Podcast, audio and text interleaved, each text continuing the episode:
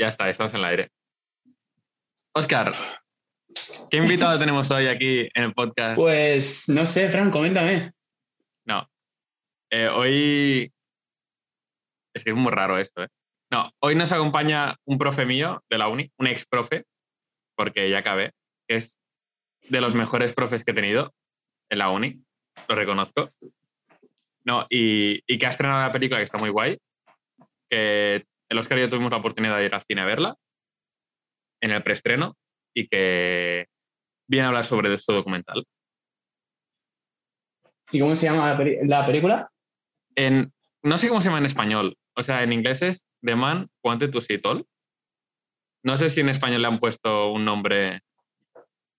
Eso el Albert, el Albert lo sabrá. Sí. Hola, hola. A ver si comenzo.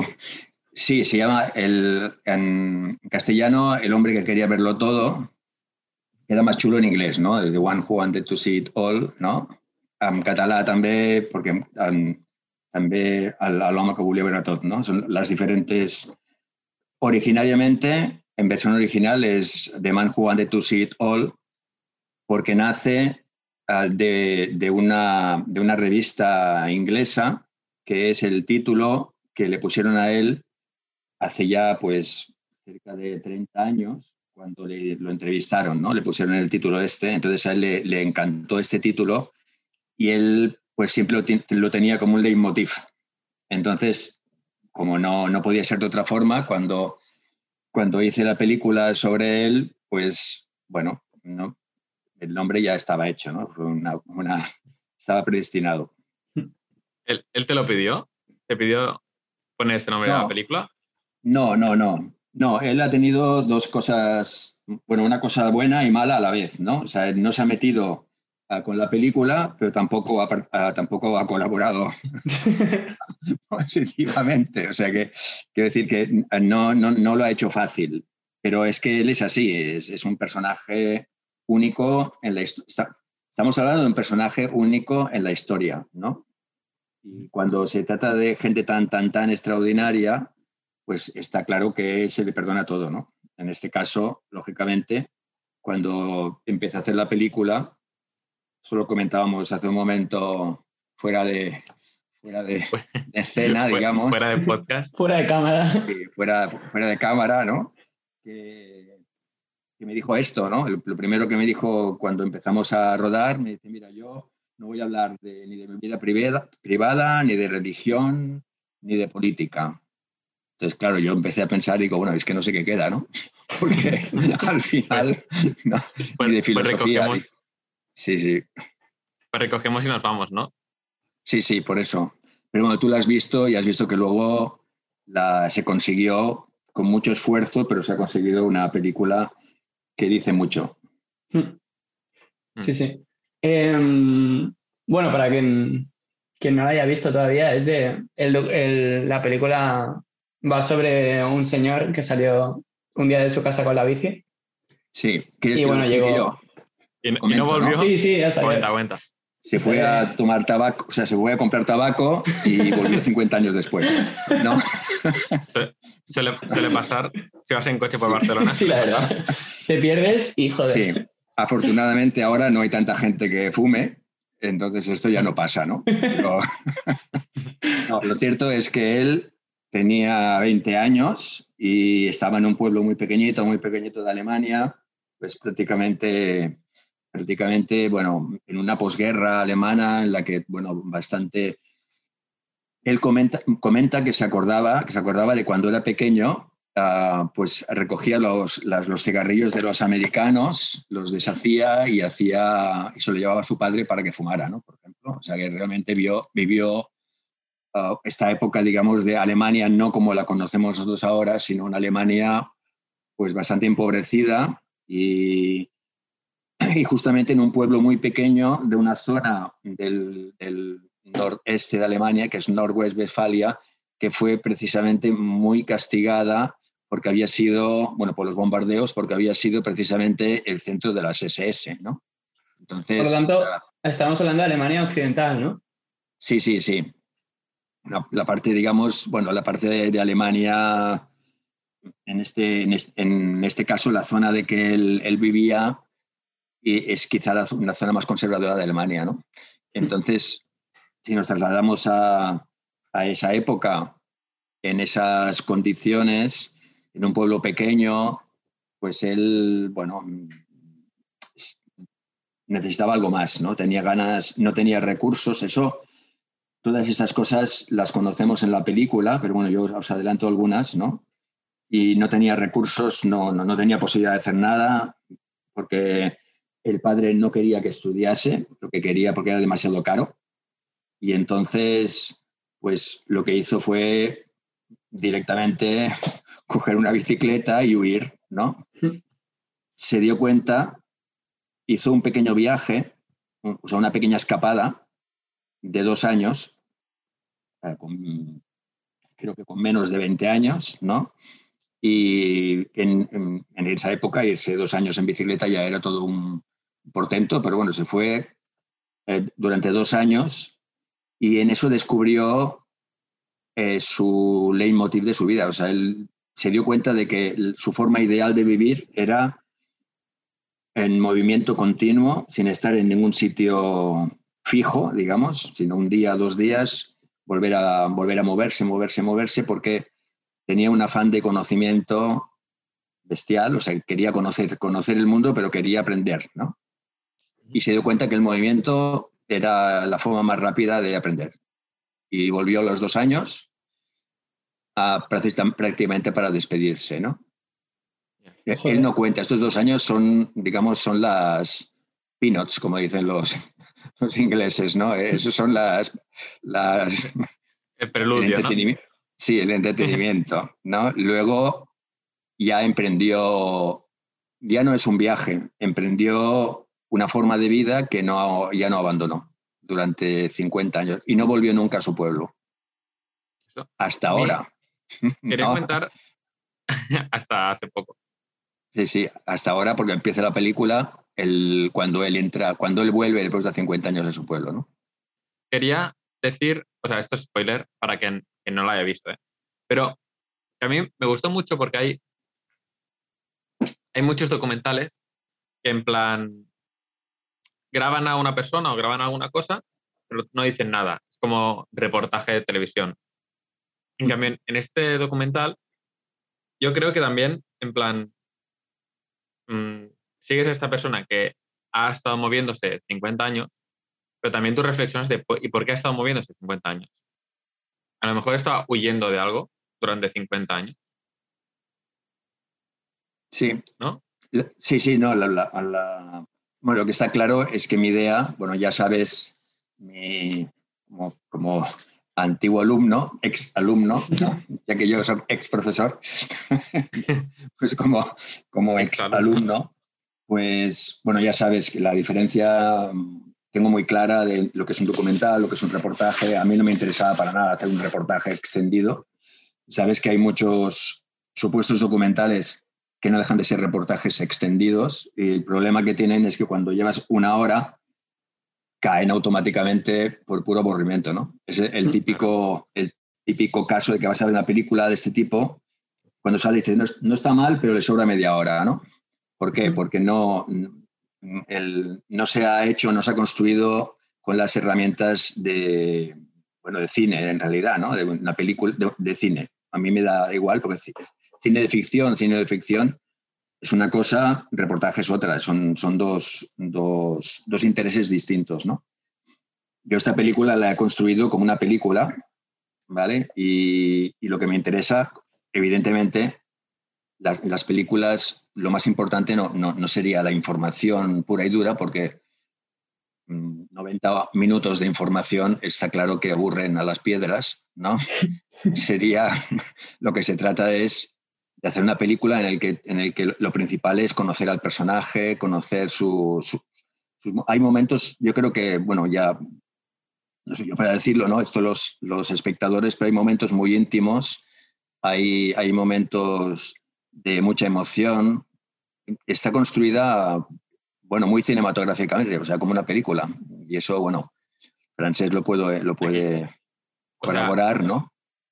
Yo, o sea, Sí, yo, yo, no, yo me acuerdo de en clase hablarlo mucho. Y entonces, no, te quería comentar que me ha hecho gracia porque le, le he dicho al, al Oscar, bueno, entrevistamos, entrevistamos a Albert sobre su peli y él me dijo, ¿pero era una peli o era un documental? Esto en su desconocimiento. porque, porque, esto lo hablamos, lo hablamos, mucho en clase de el, cine, el documental es cine y hay que, hay que educar un poco, ¿no? A que la gente entienda que el documental bien hecho es, o sea, es que es cine, es un género cinematográfico. Es lógico, ¿eh? es lógico porque hay muchos, muchos reportajes que se autodenominan documentales y no deja de ser reportaje, ¿no? Para, para decirlo en 30 segundos, porque claro, no, no se trata de hacer una, una clase de eso, pero para decirlo en 30 segundos, que es difícil, el interés principal de un reportaje, lógicamente, es la información y además inmediata. El documental va más por la línea de la reflexión, va, va, más por la línea de, de, la información. Es interesante, pero es más mm, toda la parte, digamos, cinematográfica. Tú, cuando vas a ver una película de ficción, no vas por la información que te va a dar, vas por la historia, vas por las emociones. Vas por todo ese lenguaje no verbal que te transmite la película, claro, claro. Claro, claro. Por ejemplo, no, hay, evidente, no hay ninguna entrevista en la... Hay un pequeño, hay un pequeño truco muy leve, pero en, toda la película no hay, no hay entrevistas. O sea, son, es gente comer, conversando, situaciones. Mm. O sea, la película está hecha a, partir de situaciones que, se, que, son reales, ¿no? En las que él pues habla pues, con sus hermanas, con sus amigos, hay una reunión de, de, amigos en un bar y están hablando sobre él, luego aparece él. O sea, son escenas que podrían ser perfectamente de una película de ficción. ¿no? O sea, la, única diferencia entre la ficción y, ese tipo de cine que está entre la ficción y el... Entre, el cine de ficción y el cine de no ficción, por decirlo de alguna forma, ¿no? Pues la única diferencia es que los personajes son reales y lo que están, lo que están diciendo ellos no es guionizado. No, yo no les he dicho a nadie que digan nada de lo que tiene que decir, sino que he generado la situación para que surja un momento auténtico, real, y eso creo que se nota en la película, ¿no? sí, no, no, sí, sí.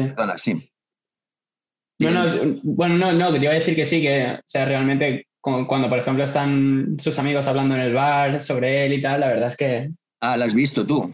Sí, hombre, yo estaba en el estreno. Vale, vale, vale. es verdad, es verdad. Por favor. Por, favor, es, es, verdad, verdad. Perdona, perdona. Es que, es que con, los, bueno, con los auriculares puestos, así, en la, sí, pantallita pequeña, no, te había reconocido. Claro, claro, si estuviste los dos. Bueno, perdona, ¿eh? Ha sido un, un, petit lapsus. ¿eh? Vale, vale. No, no, pues, bueno, entonces, creo que entonces viste un poco la diferencia, ¿no? Si viste que no está el reportaje, que no es un tema de información, hay muchos momentos de reflexión también, hay momentos emocionantes. Hmm te ríes, ¿no? Hay momentos que, ríes, hay momentos que casi lloras, ¿no? Pues es cine, ¿no? Al final el cine es eso, ¿no? Emociones, es más dedicado a una emoción no falsa, auténtica, a partir de una, de una situación real, que no, que no digamos, una, una entrevista, digamos, en la que lo que interesa es que te cuente. De hecho, fijaros que e, evidentemente habla él de sus aventuras y sus historias, pero mm, en comparación, teniendo en cuenta que estás 50 años, pues tampoco te estás como media hora hablando de aventuras. Él cuenta algunas cosas, pero es que al final lo que te interesa más es lo él, qué es lo que ha hecho o cómo, cómo, cuál es su forma de entender el mundo en realidad. Eso es lo que a mí me hmm. interesaba. Yo creo que eso es lo que comunica, ¿no? O sea, ¿qué hace que alguien que sale de un pueblo con 20 años y luego vuelve a ese pueblo con 70, ¿no? No se haya, no se haya cansado de hacer lo mismo, ¿no? Durante 50 Durante años. 50 años. Si yo me canso en media hora en bici, es 50 años. Tiene que ser. Claro, claro. Tiene que ser otro rollo. Claro, además él, él, ha estado, lo, lo, que lo hace extraordinario y único, porque es un personaje único, es un personaje histórico en realidad y además entre la comunidad ciclista es como una especie de dios. Lo que pasa es que era un personaje desconocido por lo auténtico que era, porque nunca había parado en ningún sitio. Entonces, se sabía de él por, porque él, cuando llegaba a cualquier lugar, pues, bueno, la pregunta del millón de dólares que todo el mundo, todo el mundo que, que está escuchando en este momento se está, pensando está pensando y decir, bueno, ¿de dónde sacaba la pasta este hombre, no? Ah. Esa es la pregunta que todo el mundo hace, ¿no? la respuesta es muy sencilla, ¿no? Pues es millonario. No, no. es, Bruce, Wayne y no sabía nadie. Sí, es el plot twist del final del documental. Sí, sí, ahí que se ha acabado. Acabo de destrozar mi película. No, no. Ah. Es. que va, que va. Es un, no tenía nada. salió de su pueblo con 300 dólares. Uh, no está mal. Sabe, sabe cómo sobrevivir prácticamente con nada. Yo luego explicaré una anécdota si queréis, porque mm. Vive prácticamente sin nada pero lo cierto es que, claro, estamos hablando, y yo cuando, digo esto, ya la gente se lo entiende, ¿no? Estamos hablando de alguien que en los años 70, en la época del movimiento hippie, ya había dado la vuelta al mundo varias veces. O sea, que era un notición, ¿no? Entonces, claro, ya podemos decir que a partir del movimiento hippie vivía desde él mismo. Es que, solo que llegase a cualquier sitio, pues la gente venía y se iba a cualquier revista y la gente lo entrevistaba y, era una época que la gente pagaba por una entrevista. O sea, ahora las revistas no, no, no, pagan demasiado, ¿no? Pero hace... Los, podcasts tampoco. sí, por, por, desgracia tampoco. O sea que no voy a cobrar, ¿no? Vale, vale. ahora lo entiendo. A ver. Bueno, se ha acabado, ¿eh? Se ha acabado. El... Un podcast cortito, pero intenso. bueno, chavales, buenos días. Buenas tardes. Hasta luego. No, el, en fin. El tema es este, que él era, digamos, noticia y además pues le pagaban en cualquier país, claro que iba cambiando de país continuamente, pues cada llegaba a un país, pues era el hombre que más, había viajado, más había viajado o alguien que llevaba tropocientos mil kilómetros, había dado varias vueltas al mundo en bicicleta, cosa que hace 50 años no había hecho nadie, ¿no? Hmm. O nadie que se conociera. Eso ya es una cosa. Y, el otra, la otra cosa que desarrolló, que le daba, realmente al final vivía, vivía de eso y así lo conocí yo, es que lo que hacía era, llegaba el, primero que como era un personaje ya más o menos conocido en, los, en este tipo de ámbitos, pues se iba, yo que se entraba, por ejemplo, aquí en Barcelona, ¿no? Llegaba a Barcelona, se iba a la casa ACFA y les decía quién era y les decía que él iba a vender unos, unos folletos, digamos, con, con, con, su, digamos, con sus fotos y tal, y entonces le, regalaban pues los carretes que quisiera, ¿no? Para que hiciera eso. De momento ya carretes gratis. Luego lo que hacía era, los imprimía y los vendía, digamos, yo que sé, a, muy poco dinero, al, al precio de un café los vendía en esa época. Entonces ahora podríamos decir de un euro, pues entonces pues pocas pesetas, pero lo suficiente como para ganar bastante dinero, porque como era un precio muy bajo, todo el mundo, claro, lo veías al tío y quedabas impresionado y, todo, el mundo compraba, ¿no? O sea, había cola de gente comprando los folletos estos, ¿no? y en muy poco tiempo, ¿no? La guardia urbana no era tan agresiva como ahora, con lo cual... pues, Por suerte no le partieron las piernas y pudo continuar su viaje. y, y, podía ponerse en cualquier sitio y, sobre todo, pues bueno, y así, así lo conocí yo hace más de 30 años. ¿Luego? Eh, ah, yo te quería preguntar, así. Sí, yo te quería preguntar, en la idea del documental, en la, es, o sea, es reciente de los últimos años que él paró o cuando ya lo conociste pensaste, de este tío... lo tengo que documentar. Me, hago un documental. No, no, no. a ver, hacer un documental de él era imposible, porque claro, era, era, no era ni siquiera ir a un país y grabarlo, era ir con él, o sea, recorrer varios países, porque él no paraba. O sea, él está en un sitio, está dos días, se va, está dos días, tres días, se va, está cuatro días, por tanto, ya era un problema eso, ¿no? No, él, él, el documental me lo pidió él. ¿Te lo pidió él? Sí. Ah, esto, esto nunca, me lo, nunca lo dijiste. No. Esa es información nueva. Eso es primicia mundial. Primicia, prime time. sí, sí. Él me lo eh, pidió porque, bueno, él tenía la idea de hacer un, libro, ¿no? De, sobre su vida. Lo que pasa es que todo en su vida es excesivo. Entonces, él quería hacer un libro sobre su diario, ¿no? Pero claro, es que su diario son 18.000 páginas. Entonces, eh, ah. no encuentro editor, ¿no? Claro, más largo que el los Anillos. Claro, claro. Es que, bueno, yo a veces me río, pero, pero eh, también lo comento, ¿no? Es que, bueno, él tiene el Guinness, tiene un Guinness, ¿no? Pero es que también tiene otro Guinness, porque claro, tiene un tiene el, si, se edita su libro, es el libro más largo del mundo, porque son 18.000 páginas, ¿no? De un diario, ¿no? Yo no creo que nadie tenga un diario de 18.000 páginas, ¿no? Pues, porque... Es una lectura pesada, ¿eh? Sí, sí, es un poco... Puede ser un libro en la cama. Sí. 18.000 páginas. Eso. Yo llegué hasta la 10.000, luego ya me dormí, ¿no? en un viaje en bus no, te lo lees. Por eso, por eso. Es, es, muy excesivo en todo. Yo cuando empecé a... quería hacer la película ya, ¿no? Bueno, lo que, lo que te decía, ¿no? Él, él quería hacer un... quería hacer un libro y entonces, el, claro, por razones de las que acabamos de reírnos y, y, hablar, pues evidentemente es imposible.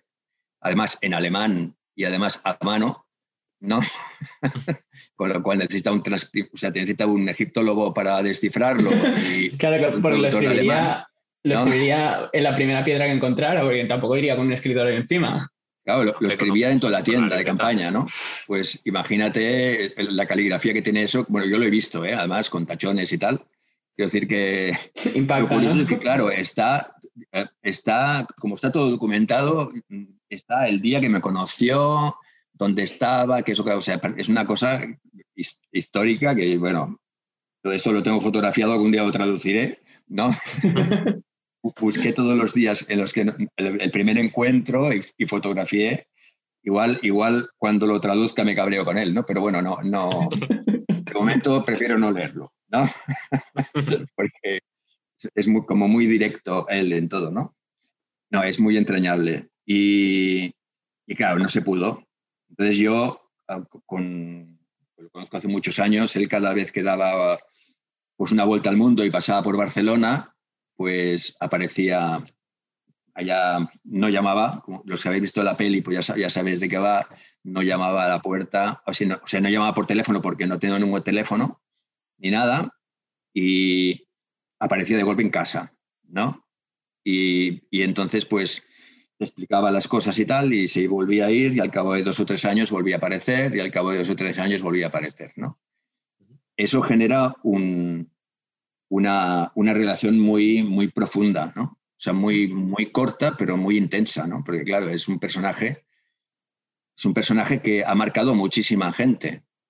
Si habéis visto la película, hay, hay, hay, hay familias, ¿no? A mí no me sucedió, pero hay familias en las que los hijos han ido, han ido viendo crecer, o sea, ellos han ido creciendo y han ido, que tiene, sea un grupo de 60 personas alrededor del mundo, que son su familia global. ¿no? Y yo soy uno de ellos. Pero hay algunas que han coincidido, por ejemplo, con, han ido teniendo hijos. Imaginaos un niño que cuando tiene tres años, pues de golpe aparece un personaje así, pum, dos o tres días y se va. Y luego cuando tiene seis, vuelve a aparecer. Bueno, esto es como Santa Claus a lo bestia, ¿no? y además con historias, explicando cosas, y, luego tienes 18 y vuelve a aparecer, y tienes 22 y vuelve a aparecer. Porque claro, este, este hombre ha estado volviendo, volviendo a casas durante pues, 50 años, pues ha estado, en, algunas casas ha estado viendo 30 años, que es desde que pues, el niño que nació ahora tiene 30 años, ¿no? que... No, todo lo suyo es muy bestia, ¿no? Y eso genera una, relación muy, muy, muy intensa y de intenso amor de toda la gente que, lo conoce desde tanto tiempo. Yo tengo un gran respeto y una gran, gran admiración y gran cariño hacia él. ¿no? Y, una de las veces que vino me dijo, oye, tú ¿tú no haces pelis? Y yo le digo, hombre, pues sí, sí, sí, puedo, ¿no? Y me dijo, bueno, pues, ¿y si haces una sobre mí? Y digo, vale, ¿no? Bueno, pero él no, estaba en ningún sitio aún, ¿no? Estaba en, movimiento, ¿no? Y me dijo, vale. Entonces yo empecé, siendo productor yo. Le dije, bueno, pues vale, pues vamos. Como los que no sabes de cine, sabes que el productor no es el que tiene la pasta, sino es que luego intenta conseguir pasta, ¿no? Bueno, pues yo dije, bueno, pues voy a intentar conseguir pasta porque el personaje, pues se lo vale, ¿no?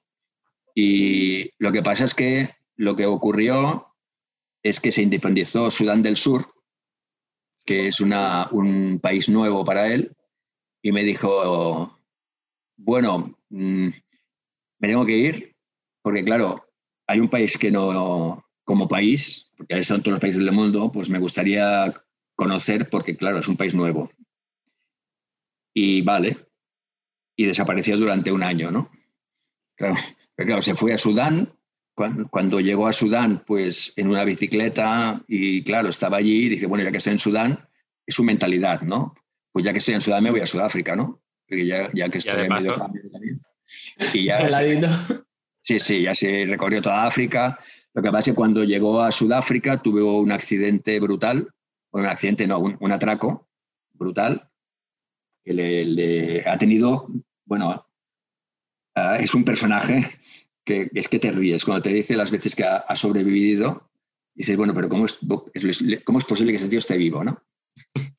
bueno, lo han atropellado ya siete veces. Sí, sí, lo, han atropellado, le han hecho, ha caído, cayó en, estaba, o sea, en autostop lo pararon, estaba en Alaska y lo hacían, lo que sé, 30 bajos bajo cero y él estaba en la bicicleta.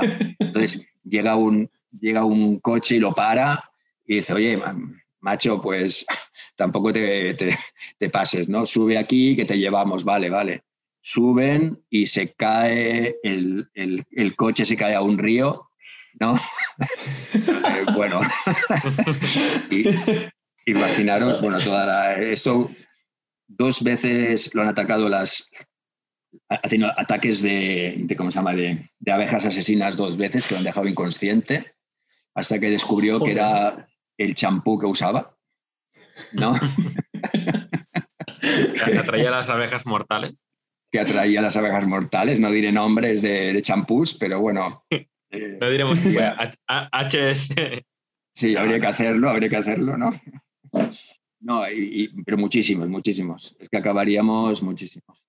Pero claro, estas anécdotas son graciosas, tienen su interés, pero al final lo que interesa no es las veces que ha intentado morirse y tal, sino toda la humanidad de este tío, ¿no? yo dice, mucho que haya conozca gente de Estados Unidos, de Europa, etcétera, pero también hay gente en, Japón y estos sitios que, claro, sí. llegar a Japón y conocer a alguien y establecer como un vínculo con gente de ahí sin conocer japonés. Claro, hay una cosa, mira, hay una cosa muy interesante.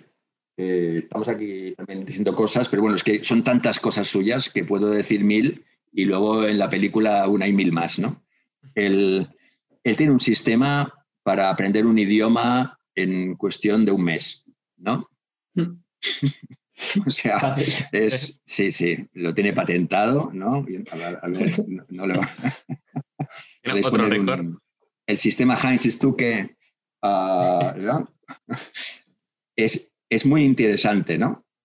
Lo que pasa es que solo es aplicable a él, ¿no? Porque claro, es, él lo que hace un mes antes de llegar a un lugar, un mes o quizá un mes o dos meses, ¿no? Más o menos, cuando sabe que va a ir a un país, por ejemplo, Japón, ¿no? Sabe que va a ir a Japón dentro de dos meses, ¿vale?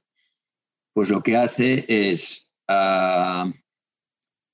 tiene una lista que son las, me parece que son las 100 palabras más utilizadas en todos los idiomas, ¿vale? Entonces lo que hace es, se coge un bloque de palabras, vamos a poner, pues, no sé si son 10 palabras o 5, no sé cuántas palabras, se las pone delante de la bicicleta y durante todo el día está repitiendo esa palabra, ¿no? Durante, como un mantra, durante, claro, imaginaos todo el día, ¿eh? como va con la bicicleta, ¿no? Pues repitiendo, repitiendo hasta que se les queda totalmente memorizado, ¿no? El día siguiente, 10 más. ¿eh? Al cabo de 10 días, pues ha memorizado 100 palabras, ¿no? O sea, sabe, ah, sabe que 100 palabras, el, significado de esas 100 palabras, ¿no?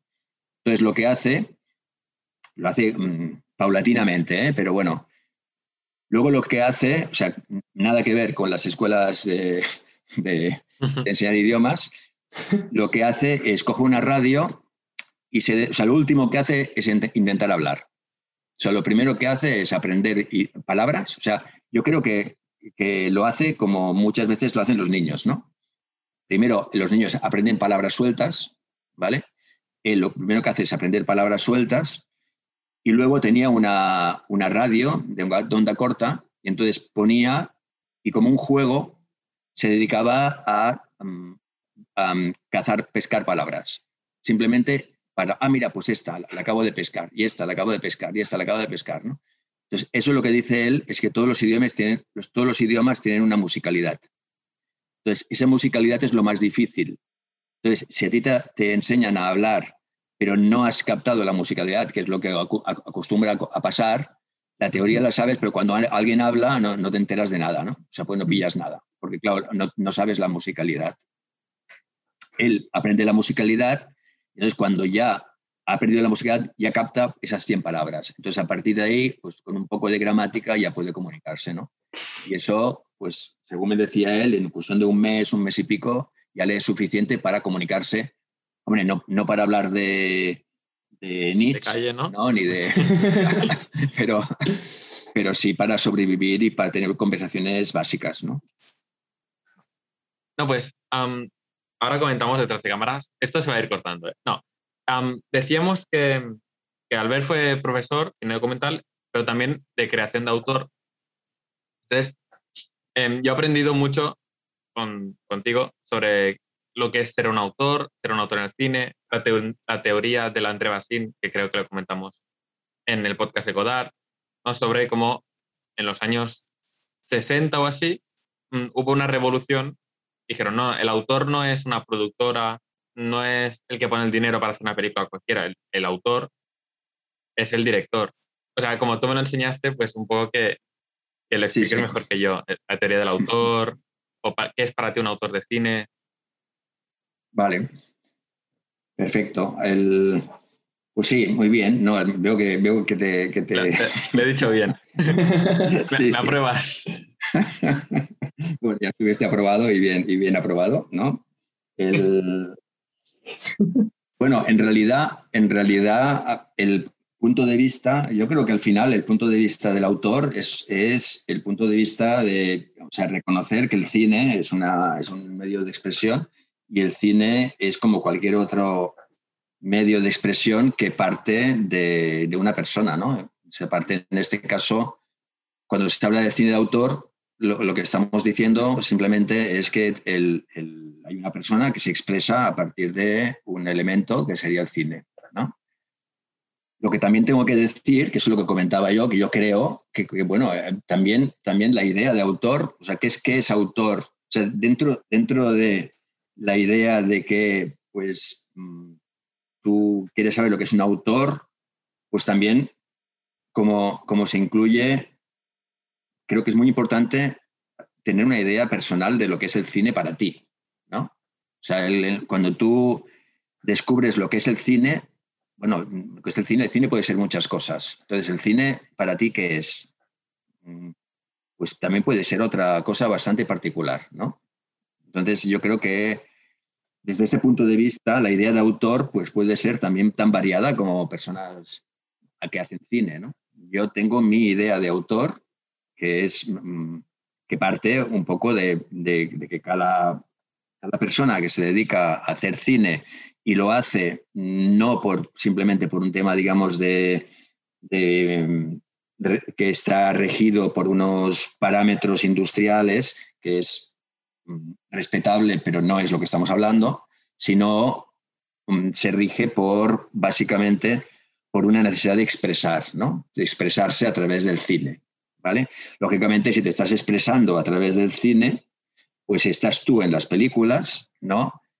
y entonces el, por eso el autor es, sería el, bueno, es cuando lo que hablamos de André Bazin, cuando se, el, autor era el director y no el productor, ¿no? Aquí estamos la lucha entre el interés industrial y el interés de expresión personal, ¿no?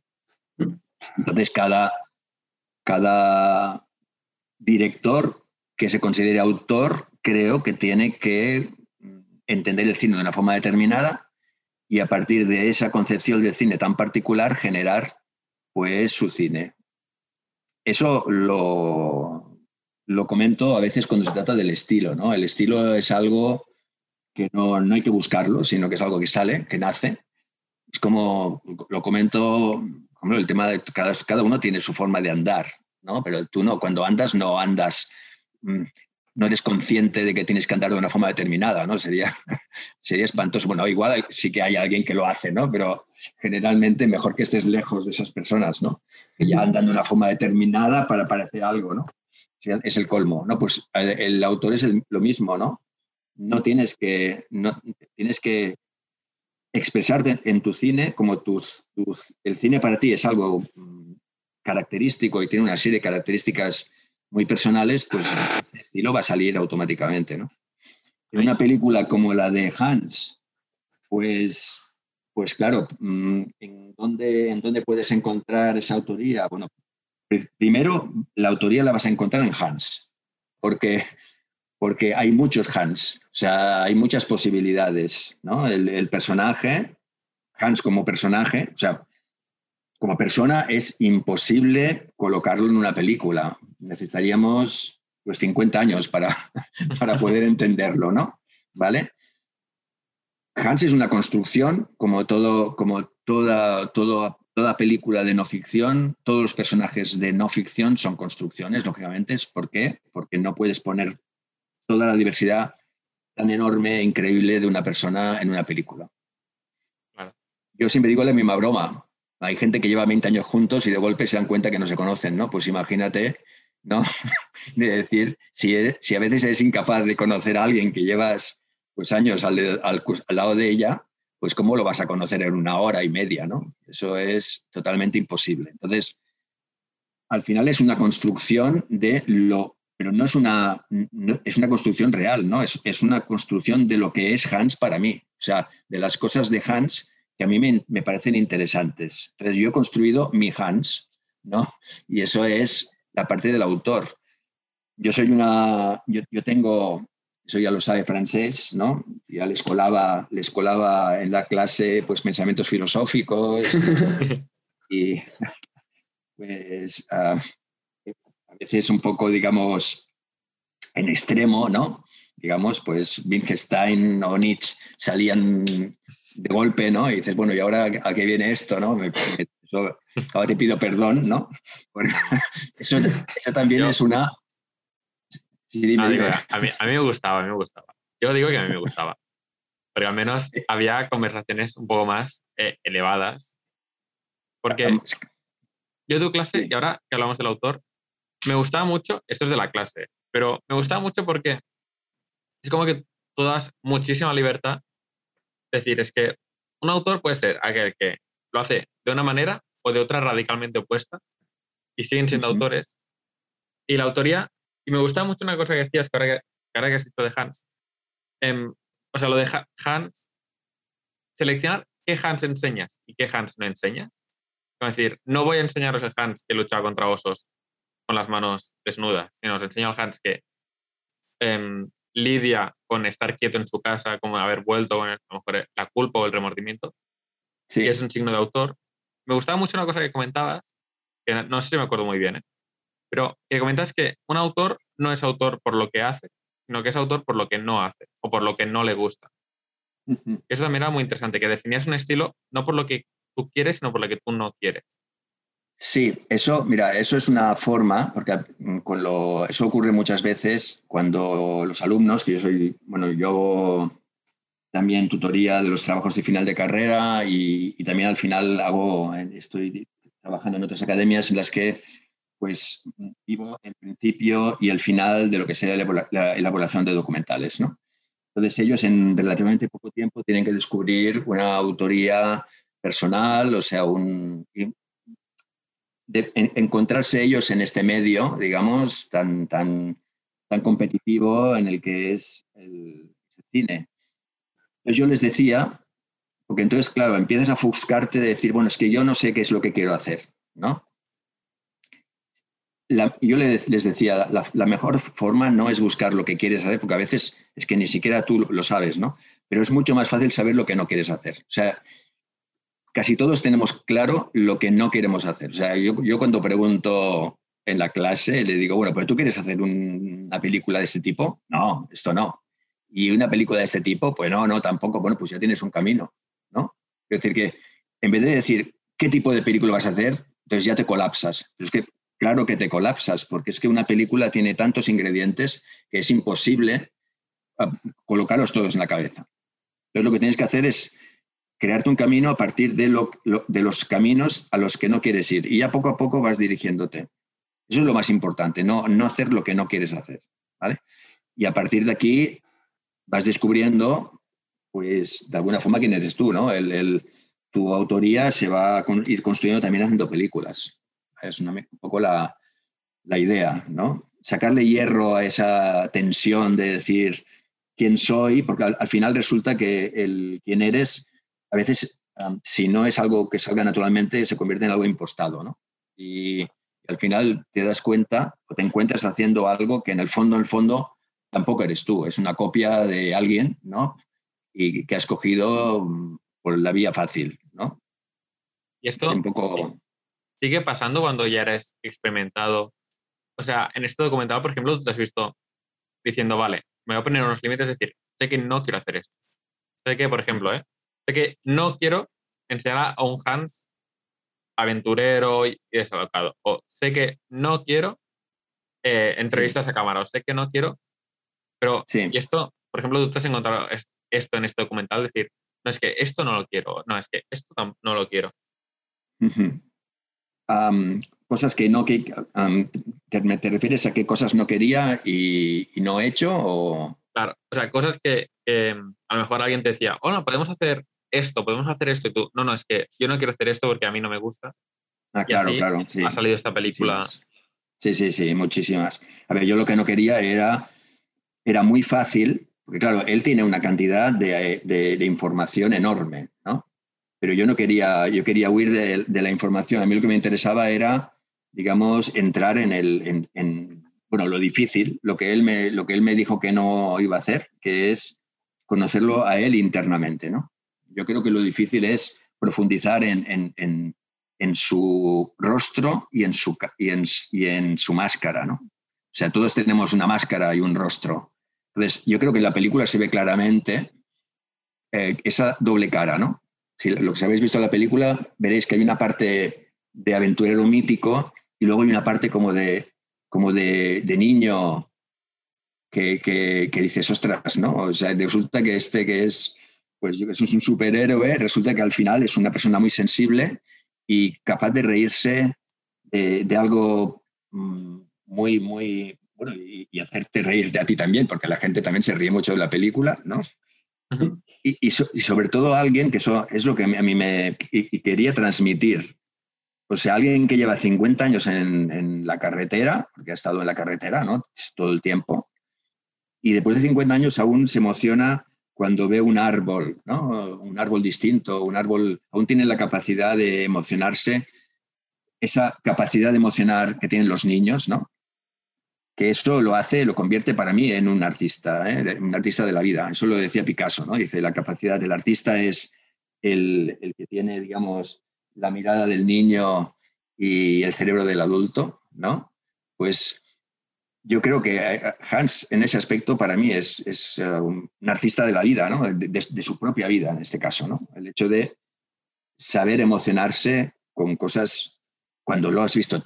Imaginaos lo que ha visto, ¿no? Es que ha visto ha visto nacer islas. No sé, es que os podría contar mil, mil cosas que ha visto, ¿no? Ha estado en guerras, o sea, mm, ha estado en momentos históricos, ¿no? Estuvo en el tsunami de, le pilló el tsunami en, en, Indonesia, ¿no? Es que, no sé, en el, en el Mayo en México estaba en la Plaza de México. O sea, quiero decir que ha, estado, estuvo en Vietnam, en la guerra del Vietnam, cuando le sugirieron casarse con una chica porque una chica vietnamita para poder huir. O sea, se podían hacer 20, historias de él, ¿no?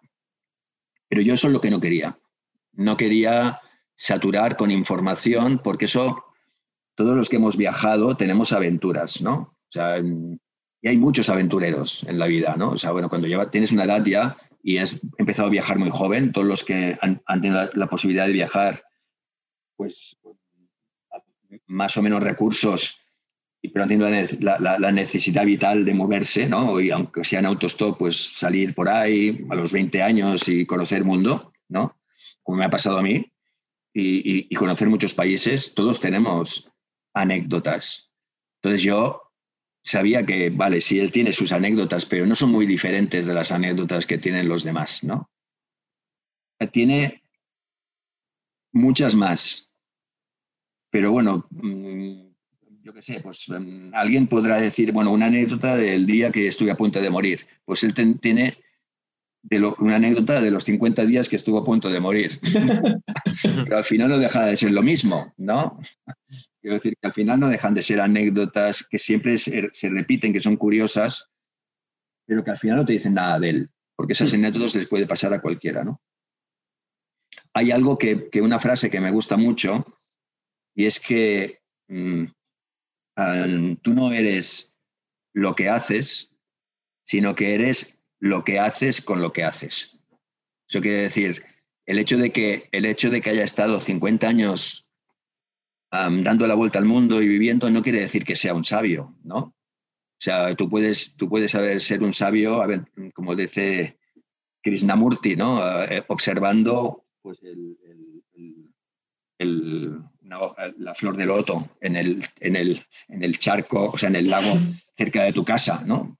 Y, convertirte en un sabio, ¿no? Porque has, sabido, decía que el, el secreto, todos los misterios del universo están en, en una hoja de loto, ¿no? O, quiero decir que, y estar en ti mismo, ¿no? Como eso lo decía Michel de Montaigne, ¿no? Conoces el mundo a través, está todo en ti mismo, ¿no? Pues yo no quería eso. yo lo que quería ver al hombre, qué es lo que ha hecho con lo que ha hecho, ¿no? O sea, al hombre que realmente, que es alguien que tiene un, y lo habéis visto, es un personaje que tiene una, una sabiduría particular, en bruto, de alguna forma, pero que realmente es interesante, muy interesante de ver. Y yo creo que lo que quería hacer es que el público que vaya a ver la película le ocurra lo mismo que me ha ocurrido a mí, que es, después de conocerlo, te planteas o te replanteas y te haces, te, piensas, te haces repensar sobre muchas cosas, ¿no? Mm, vosotros podéis decir si realmente cuando sales de la película, esa película es una película que te hace reflexionar. Esa es la, ese fue mi, objetivo, ¿no? El hecho de, que se te quede en la cabeza y que al cabo de días estés aún pensando en la película y estés reflexionando sobre cosas, ¿no? Bueno, ahora me diréis, ah, pues no, no me pasó, ¿no? Pues no. a mí hay una cosa que sí me pasó, y creo que a Oscar también, fue, o sea, lo que estamos diciendo ahora, ¿eh? es decir, ¿cómo has cogido a una persona que ha estado viajando 50 años y la has puesto en su casa y toda la historia ha pasado como en su casa. O sea, cómo has desnudado a ese personaje mítico y has enseñado sus puntos más, más vulnerables cuando en un sitio en que todo el mundo habría dicho, no, la peli acaba cuando él llega a casa. Entonces, dicho, no, no, la peli empieza cuando él llega a casa. Cuando él está más vulnerable, más así, entonces como que lo desnudas emocionalmente, no hay ningún desnudo en la película. Claro, es el, es el mejor momento, ¿no? Para... Claro, sí. Lo, lo, que dices de, decir, no, es que no, no, me interesa el viaje, me interesa, pues, cómo es él de feliz o triste o vulnerable o, o si, si, ha sido feliz o si no ha sido feliz, o cuáles son sus reflexiones, ¿no? ¿Qué ha hecho con lo que ha hecho después de 50 años viajando? Claro, esa, bueno, ese, ese era el objetivo. Yo creo que la gente se ríe, se ríe mucho y, y alguna lágrima ocurre en la, en la película, la gente se emociona mucho con la película y la gente me lo dice y, luego cuando se acaba la película la gente me viene como, a veces con, un poco de gallina, digamos, ¿no? del, como que ha visto algo que le ha emocionado, ¿no? Y, y, eso es precisamente porque huyes de esa información, la anécdota banal, y estamos hablando del sentido de la vida, y estamos hablando de muchas cosas, ¿no? Decíamos del tema del autor. Pues bueno, vosotros sabéis, bueno, tú especialmente, Francés, sabes que yo tengo debilidad por, la, por los pensamientos filosóficos. Hay, hay mucha filosofía en la, en la película, hay mucho mucha reflexión, ¿no? Y eso, ¿por qué? Pues porque a mí es lo que me interesa, ¿no? Otro, otro que no tuviera esos, esos pensamientos, no, no, no le gustara tanto reflexionar sobre esas cosas, pues no hubiera enfocado la película, pero creo que es una película sobre el sentido de la vida también, ¿no? O sea, no, no es una película no es una película de viajes, es una película de, la vida en realidad, ¿no? O sea, al final es muy interesante lo que ves, las fotografías que suyas son magníficas y sobre todo tienen una calidad de, histórica, ¿no? Son muy impresionantes, las cosas que se ven son muy impresionantes, pero también te hace reír, pues eso, ¿no? El personaje que él mismo se ha creado de, sí mismo, ¿no? Que es un personaje que vale la pena, vale la pena entrañable. Yo creo que es entrañable, ¿no? Tampoco he querido hacer, y eso quizás es lo que me ha costado más, no he querido hacer un retrato, digamos, que fuera adulador. Ya ves que retrato los blancos, la parte blanca, los blancos y los negros, ¿no? Veo que es un retrato toda la complejidad que tiene él también, ¿no? Y, y eso es lo que lo hace humano, en realidad, ¿no? El hecho de que te das cuenta de que, bueno, todos tenemos nuestras, nuestras manías, nuestras formas extrañas, tal. Bueno, al final yo creo que lo, lo muestro como yo lo veo y que es un personaje polifacético, múltiple, con muchas capas y lo que decía, ¿no? Con una... Puedes imaginar que fue muy difícil romper la máscara, ¿no? Y si habéis visto la película, habéis visto que la máscara se rompe hmm. y sale el hombre y sale, sale todo el interior. ¿no? De alguna manera, yo creo que he sido un privilegiado porque tener la, que, tuviera la posibilidad de hacer, de hacer, una película sobre alguien que es único en la historia, porque como se dice, se dice, luego lo dice, el que lo dice, el que lo dice, que es James, ¿no? Es un personaje histórico. O sea, lo que pasa es que, claro, no, no, no, no, lo, no lo comento ¿no? allí, pero eso también, no sale en la película, pero James, el que visteis en la película, este es un aventurero histórico, en, un, personaje muy conocido en, en, Inglaterra como uno de los grandes aventureros, ¿no? Y en cambio ahí no sale para nada, ¿no? Digamos, él estuvo a punto de ganar un millón de libras esterlinas en un concurso que hicieron, digamos, que acabó finalista con, un grupo de aventureros y acabó el finalista, ¿no? Hace 30 años que, y es un personaje muy conocido en Inglaterra, pero él desaparece al lado de su, de su dios, ¿no? Que en este caso es... claro, comparado con... Claro, comparado a Hans es que nadie, nadie, nadie, ¿no? yo todos los que conozco, todos, ¿no? mira, Jordi Sánchez, que es un, que es un, un viajero, ¿no? que, es, que, es, que es conocido, es, es, uno, bueno, es la persona que más ha viajado en España, ¿no? Y es, está considerado, creo que la tercera persona que más ha viajado en el mundo, ¿no? Y, lo, y es gran admirador de Hans, ¿no? es un groupie de Hans. Quiero decir que y estamos hablando de, las, personas que más han viajado en la historia, ¿no? O por lo menos los, la gente, pues lo decía, ¿no? Es como si tuvieras la oportunidad de, yo qué sé, ¿no? De, entrevistar a, yo qué sé, ¿no? A Carlomagno, ¿no? Yo qué sé, a, un personaje histórico, ¿no? ¿Qué te interesaría? ¿Las aventuras? Lo, que, lo externo, lo que todo el mundo puede conocer cuando se conoce su historia, no. Lo que me interesaría es cómo es él internamente, todo todos sus, sus demonios internos también, ¿no? O sea, saber de dónde ha sacado la fuerza para, para hacer lo que ha hecho y, qué es lo que lo ha impulsado a hacer y, cómo es que ha continuado haciendo eso, ¿no?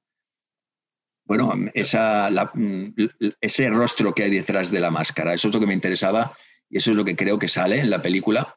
Lógicamente también sale, como habéis visto, todas las aventuras y es, espectacular, ¿no? Todo lo claro, claro, con las fotos y eso es... Claro, claro, pero, en una hora y media tienes tiempo para verlo todo y, creo que, que, conociéndolo a él internamente aún valoras mucho más toda la, toda la historia, ¿no? O sea, porque te identificas mucho más con él, digamos, ¿no? Ya no es alguien extraño, porque es imposible, sería imposible identificarte con alguien que tiene una vida tan, tan, tan diferente a la tuya si no sacaras esa humanidad que tiene dentro, ¿no? Y que lo hace mucho más cercano, digamos. Yo, te, quería, yo te quería preguntar, o sea, ¿cómo coges este personaje en concreto, pero cualquier personaje, o incluso si es un personaje ficticio que lo escribes tú, ¿cómo lo coges y rompes esa máscara o sea, a mí me parece, o sea, brutal cómo lo haces en esta película y súper curioso de, o sea,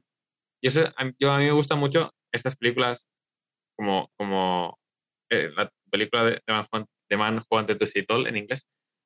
¿Cómo coges y rompes la máscara? Porque mucha gente falla en, ese intento sí. de, de, romper una máscara porque o la lía o se pasa largo y yo creo que en esta película está súper bien hecho. Mira, hay diferentes, a ver, yo, cada director tiene su forma, ¿no? Hay quien les, les da, les da pues, incluso lecciones de, de, actuación y tal. Yo, para mí, eso yo no lo haría nunca, eso es, para mí es un error, ¿no? Yo nunca le voy a dar, porque para mí la esencia, la esencia, digamos, del personaje y el máximo respeto al personaje es que todo lo que surja, surja de él, ¿no? No, no voy a influir en nada, digamos, soy yo el que tiene que construir ah, el relato a partir de lo que sale de él. ¿no? Entonces, ahí está la dificultad del guion, a partir de las escenas en las que a mí me interesa que salga una parte de él o otra parte de él en la escena y esa es la, habilidad de decir, bueno, ¿no? Entonces, ¿cómo consigues eso? Pues generando ah, una situación favorable, ¿no? O sea, mm, construyendo la, situación perfecta para que salga eso. ¿no? Para eso tienes que conocerlo a él, tienes que conocer su entorno, tienes que conocer, bueno, hay una, mucha, mucha psicología, tienes que saber lo que quiere decir, lo que no quiere decir. Ah, tienes que saber, hay gente que quiere, mucha gente que quiere hablar, pero te dice que no, pero en el fondo tiene necesidad de hablar, ¿no?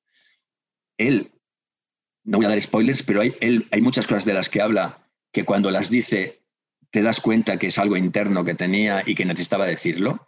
¿Vale? Eso lo, ves y también ves que era lo que él no decía que no quería decir. Todos tenemos esa necesidad de, expresar sentimientos reprimidos que tenemos dentro, pues la habilidad es encontrar el, entorno adecuado para que explote ese sentimiento reprimido, como ya si habéis visto la película sabéis de qué estoy hablando, ese sentimiento reprimido en el que él necesita hablar de cosas y luego las, las explota y lo dice. Y cuando lo ha dicho, se siente aliviado de haberlo dicho, ¿no? Entonces, y, normalmente cuando ocurre eso, no te van a decir, oye, esto no lo pongas, ¿no? Sino al contrario, ¿no? Porque ha sido como una pequeña liberación, ¿no? Pero eso, para eso hay que construir y hay que saber construir y sobre todo, bueno, lógicamente yo no hago, nunca digo acción, no, no hay una cuarta pared, o sea, yo estoy, los personajes y el equipo están como mezclados, digamos, de forma de que se crea una, es como un juego, se crea como una, una situación de, bueno, una situación de, de, relación y respeto entre todos, como si todos estamos haciendo algo, no son ellos y nosotros, sino todos estamos haciendo algo, ¿no? no, tiene que haber, sido nada fácil, ¿no? Jugar, tratar con un personaje. No, yo creo que ha sido. Esas características. Sí, muy difícil. De hecho, hay una anécdota que siempre cuento, pero lo define, ¿no? Mira que somos amigos de, 30 años, ¿no? Y la primera toma, la primera toma que hicimos apareció con una camiseta de propaganda, ¿no? Entonces yo siempre tengo unas camisetas grises, pues lógicamente por estrenar y tal, ¿no? Más o menos de varias tallas para, para estos casos, ¿no? Entonces le dije, oye, tendrías que cambiarte la camiseta porque si no se van a querer que la, no sé qué propaganda tenía, ¿no? Imagínate la Coca-Cola, está pagando la película, ¿no? Es la propaganda aquí en la camiseta. Y me dice, si me quito la camiseta, se ha acabado la película. Digo, ah, muy bien. Pues bueno. Pues vale, vale, my friend. Pues bueno. Bueno, eh, pero luego, luego la cosa se y fue suavizando ¿no? con el tiempo. Pero su intención, además me dijo desde el primer momento, para que veáis un poco el panorama, me dice, yo no voy a repetir nada. Dice, yo no soy actor, no, yo no voy a repetir nada. Dice, bueno, bueno, entonces lo que se te daba. Y lo cierto es que la mayoría de las cosas, como podéis ver, son irrepetibles. Las situaciones, habéis visto la película, se ve claramente que lo que, lo que sucede no se puede repetir. Si, si él fuera capaz de repetir eso, bueno, pues le darían un Oscar al mejor actor, ¿no? Realmente.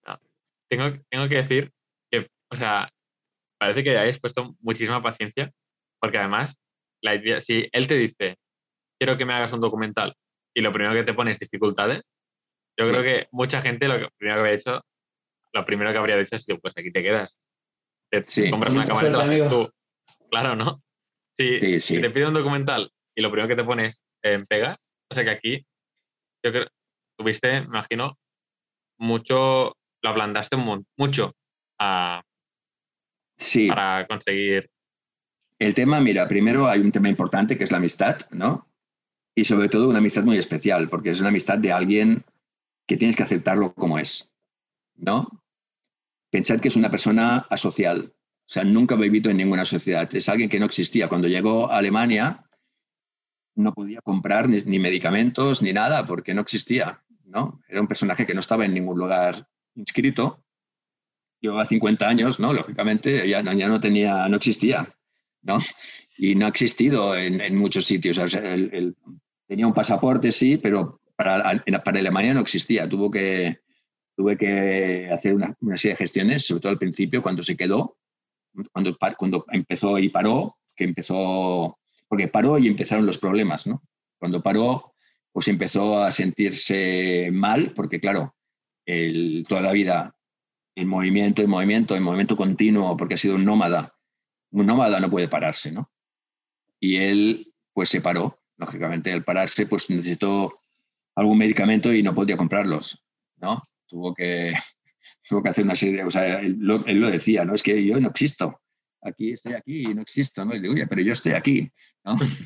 estoy delante tuyo, ¿no? Ya, pues no, pues si no me demuestras que pues, ah, existes... Ah, pues, pues, no existe. Ah, claro, claro, si vale, vale. me demuestras que existe, no te puedo vender el medicamento, ¿no? Decir, pero si la prueba es que estoy aquí, ¿no?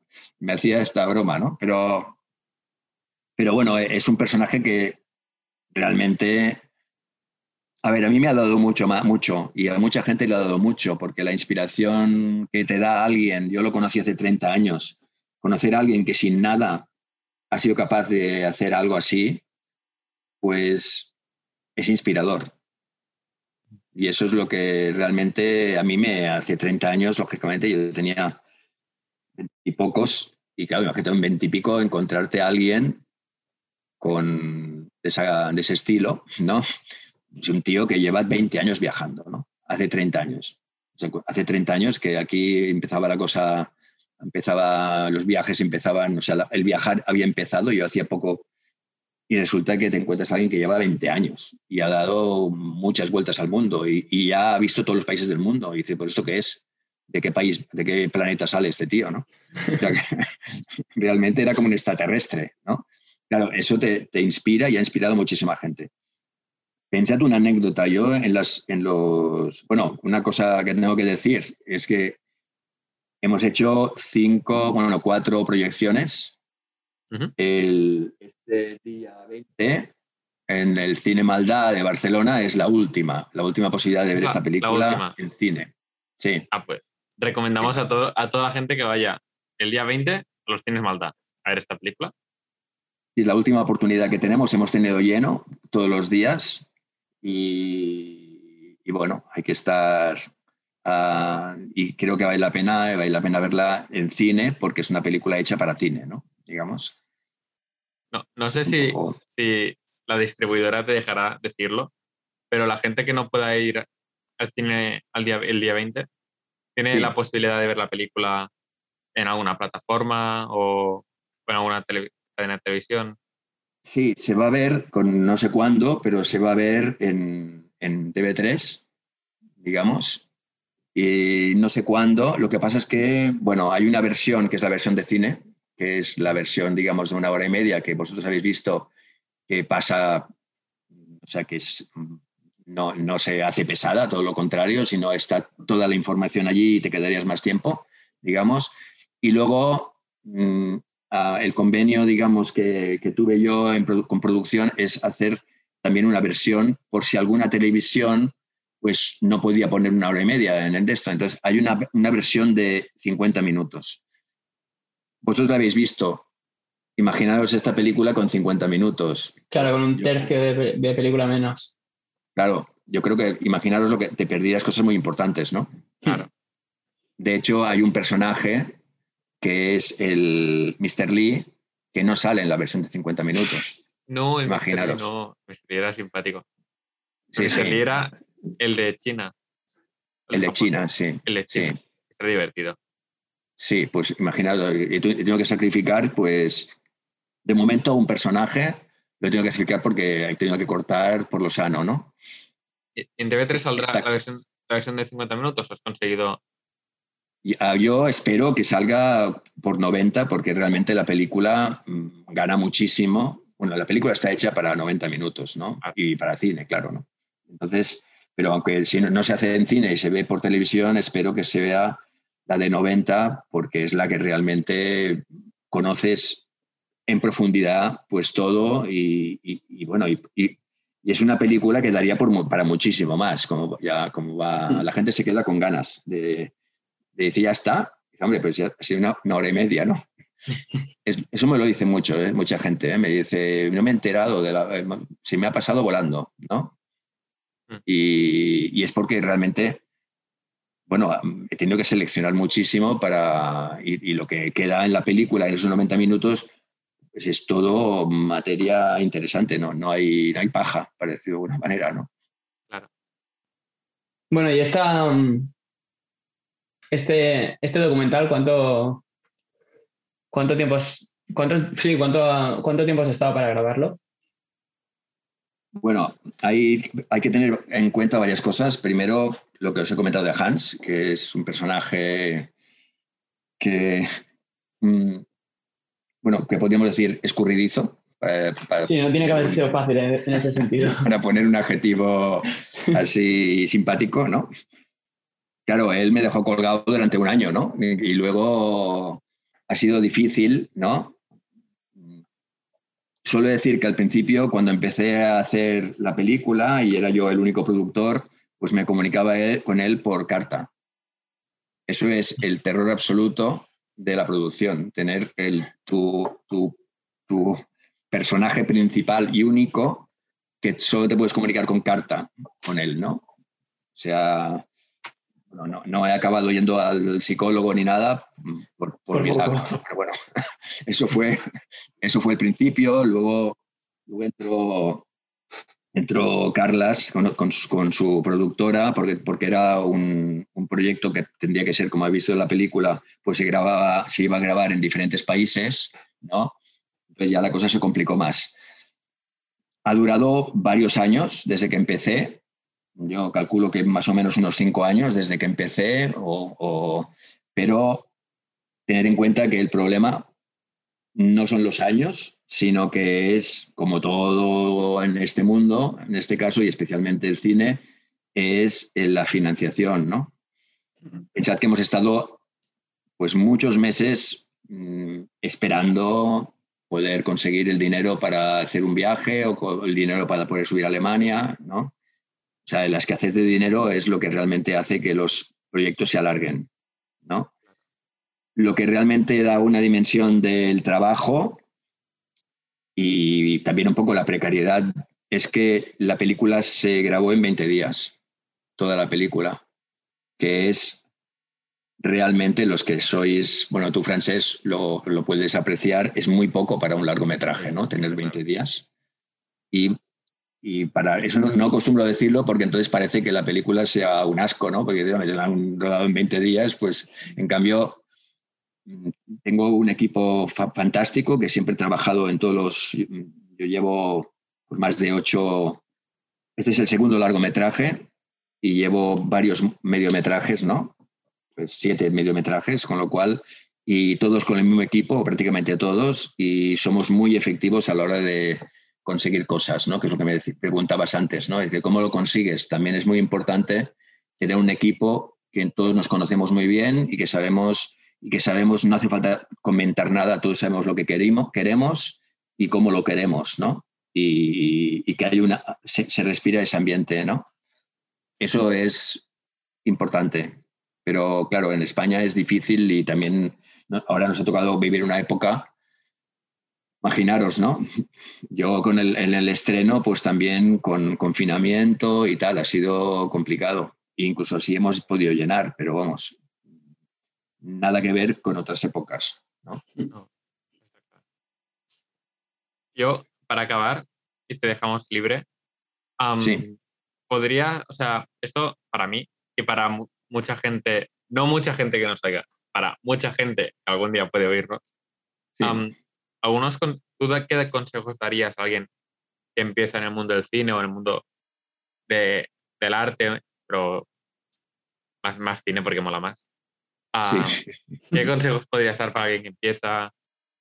Mm, consejos sobre autoría, pero sobre también como financieros, algún truco.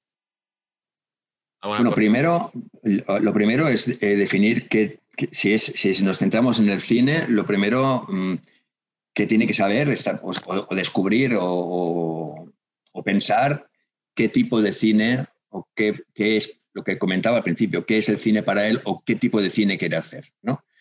El, porque hay, hay, un, hay un cine, bueno, un cine que da mucha pasta ¿eh? y que es los blockbusters y que son, y hay muchos blockbusters que no son de autor porque están, están construidos con unos cánones para industriales y tal, y, bueno, pero y están muy bien hechos, ¿no? Pero tienen, bueno, pues si estás haciendo este tipo de cine, pues sabes que vas a ir por un lado. Si quieres hacer un cine de autor, pues más, digamos, tu prioridad es esa parte más artística, más, más digamos, de expresión, mm, como es importante expresarte a través del cine de una forma mucho más personal, es otra. Lo primero que elegir cuál, cuál es el camino en el que tú te encuentras o el que, el que tú te, digamos, y básicamente saber lo que he dicho antes, ¿no? Saber reflexionar qué es el cine para ti y qué es lo que quieres conseguir, ¿no? Eso el, el, todo lo demás va a salir a partir de aquí, ¿no? Para mí es muy importante, yo por ejemplo a mí no me interesa el cine de ficción, por ejemplo, ¿no? No me interesa porque para mí personalmente hacer cine es parte de una experiencia, o sea, es una, tiene que formar parte de una experiencia vital tiene que formar parte de una experiencia con, con personas reales, con situaciones reales, ¿no? Empecé con el cine antropológico, eso me llevaba a lugares pues bastante recónditos, a veces lugares en los que no, a, filmar pues situaciones o celebraciones étnicas que no se habían filmado nunca, por ejemplo, ¿no? en, algunos casos. Y eso, lógicamente, era una experiencia vital enorme, ¿no? Entonces, si no existe esa experiencia vital, eso es totalmente personal, ¿no? Para mí, si no existe esa experiencia vital de, experiencia vivida no me interesa, ¿no? Existe, pero eso no quiere decir que tú puedes hacer una película totalmente de autor sin moverte de casa. Pero a mí ese tipo de cine no me interesa, ¿no? Pero es porque yo he escogido esa forma, ¿no? A mí me gusta, yo he sido como fotógrafo, pues viajé por todo el mundo, he sido, me, ha gustado mucho la aventura, entonces a mí, para mí una película es una aventura y siempre ha sido un, enfrentamiento y hay, bueno, y los, y los problemas que son muchísimos y a veces muy duros, ¿no? Porque con, con el equipo a veces hemos tenido riesgo, bueno, hemos tenido riesgos bastante importantes, ¿no? Porque hemos estado rodando en lugares peligrosos, pero ese forma parte de mi forma de entender el cine que quiero hacer, ¿no? Hans, pues también es un personaje que ahora entendéis que yo puedo tratar con él porque sé y, es alguien que, bueno, que no me importa también que saque, saque en algún momento esa agresividad de supervivencia que él sabe, porque yo es, forma parte del paquete, ¿no? Y sé que es un superviviente y, que, bueno, y, es entrañable y al final, como se ve en la película, y al final también es un personaje que acabas queriéndolo igual, ¿no? O sea, que, el consejo es eso, que sepáis quiénes sois vosotros con respecto al cine y, construir y, saber, como he dicho antes, el cine, qué es el cine para vosotros o qué es el cine que queréis hacer, cuál es el cine que queréis hacer y, ir a por todas en ese cine, ¿no? Eso y respetando a los demás. O sea, no quiere decir a mí, yo nunca haría una película de ficción porque no me interesa, pero evidentemente me encantan las películas de ficción y, respeto y, me inspiro en, lo, son grandes, mis grandes maestros son de ficción, ¿no? También, pero, pero yo no, no me interesa, eso no quiere decir, una cosa no quiere decir la otra, ¿no? Yo sé cuál es mi, mi, situación frente al cine, mi, mi modesta y ridícula situación dentro del cine, porque es mi pequeña, mi pequeña línea que me interesa a mí, solo a mí personalmente, ¿no? Por eso hablamos un poco de cine de autor, ¿no? ¿Vale? El, consejo es eso, que sepáis, que os miréis a vosotros mismos, que sepáis lo que realmente queréis y, y no, sé, no penséis que el cine, primero que es muy complicado, ¿no? Es, es muy complicado, exige mucho esfuerzo y si no lo estás haciendo por algo que realmente en lo que crees y lo que realmente disfrutes haciéndolo, pues no vale la pena, ¿no? ¿Vale? No solo no vale la pena, es que tampoco te va a salir bien, aunque sea un blockbuster, ¿no? Si tú haces un blockbuster pero no crees en ello, nunca será un blockbuster, ¿no?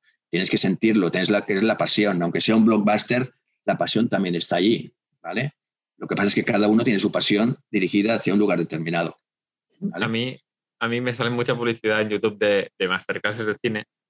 Hay una masterclass del, Martin Scorsese, que lo primero que dice es, si, has, si quieres hacer cine para ganar dinero, estás equivocado. Si quieres hacer cine porque necesitas contar algo, quédate en esta masterclass, pagando 50 euros al mes o lo que sea, pero quédate. pero como diciendo, como diciendo si tú bien has venido a hacer pasta, olvídate. Si has venido porque necesitas o, o tú quieres contar algo, quédate y prepárate. Sí, Scorsese lo que está haciendo en este momento, hay una polémica con Scorsese con un comentario que hizo, ¿no? sobre sí, no sé si habéis hablado sobre eso en el podcast, pero, no, pero un comentario. Sí, no, digo, siempre hay sitio para, para, para criticar opiniones de. No, no. no. lo hemos hablado, pero es un tema que a mí me interesa decir. Scorsese está rajando de Marvel.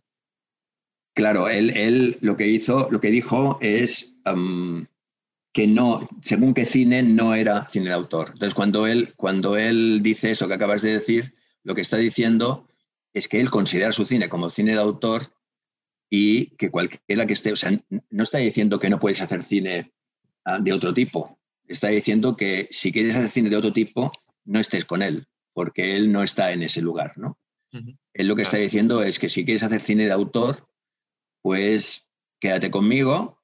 Si quieres decir algo, quédate conmigo. Si quieres hacer pasta con un blockbuster, por ejemplo, a ver, a veces no solo recomendable, sino a veces envidiable, ¿eh? porque, porque a veces ves a grandes autores que están en una situación miserable y luego ves a alguien que... Y que está, está forrado, ¿no? Entonces dices, bueno, pues a ver, lógicamente, no, tampoco... pero tienes que saber dónde estás. Claro. Tienes dónde estás. Coppola decía una cosa que es muy interesante, que es que a veces tampoco, también ellos cruzan la, línea, ¿no? Dices, tú tienes, tienes una línea, entonces está el autor por un lado y la industria por otro. Entonces, yo he tenido que cruzar la línea, decía, ¿no? Lo que pasa es que la tienes que cruzar con cuidado y muy pocas veces, porque si la cruzas muchas veces, la línea se borra y entonces ya nunca vas a poder ser tú mismo, ¿no? O sea, hay que gestionar este equilibrio entre lo que me piden y lo que quiero hacer yo. Claro, claro. Eso es un buen final de podcast, ¿eh? Sí, yo creo que, yo creo que mejor no lo podemos dejar. Ha, sido, ha sido un placer. tenerte. Bueno, igualmente lo siento porque no, no, puedo, bueno, ya lo que os he comentado, pero bueno, ha pasado muy rápido y también ha sido un placer. Espero que os, haya, os haya gustado a vosotros también. ¿Eh? A mí me encanta. Me ha, traído recuerdos de la uni. Muchísimas gracias. Me ha gustado mucho. Y enhorabuena por la película y recomendamos a todo el mundo que la vea. Si puede, todo el mundo puede ir corriendo. Si todo el mundo puede ir corriendo a verla al cine Maldad. Cine Maldad el día 20 a las, 9 y a las 19 y media. Última oportunidad de ver a Heinz Stuke en todo su esplendor. ¿Eh? Pues ahora espero que tengas una avalancha de, gente reservando online ahora mismo. Espero que sí, eso hay que colgarlo rápido y que, bueno, y, que, que, fluya, las entradas. Que, tenemos pocos días. ¿eh? bueno, muchas gracias a vosotros.